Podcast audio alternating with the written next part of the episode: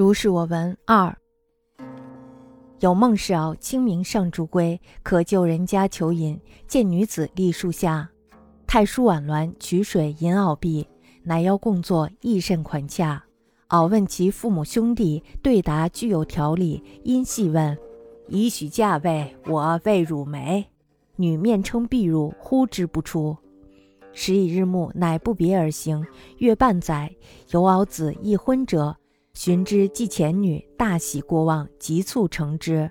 余归后，敖伏其间曰：“数日不见，汝更长成矣。”女错愕，不知所对。细寻始末，乃知女十岁失母，居于外室五六年。那必后世迎归。敖上竹石，原未尝至家也。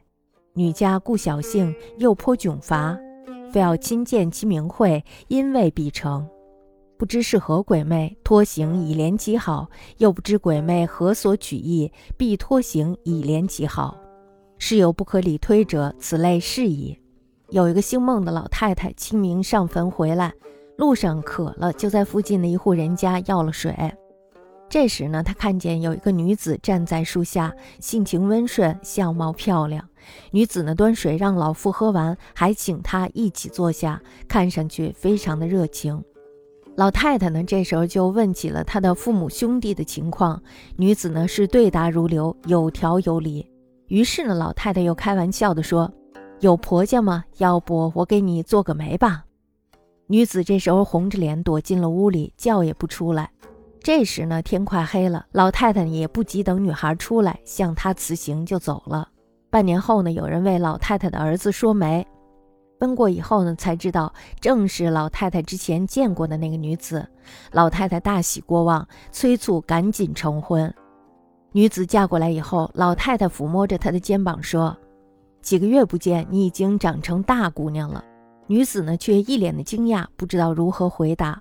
老太太这时候就刨根问底，这才知道女子十岁丧母，寄养在外祖父家里五六年了，直到收了聘礼后才回来。老太太上坟时，她还没有回家呢。这个女子呢，本来出身小户人家，家境又十分的贫寒。要不是老太太亲眼看到她的聪明贤惠，这桩婚事儿呀，未必能成。不知道是什么鬼魅变成了人形，做好事联姻。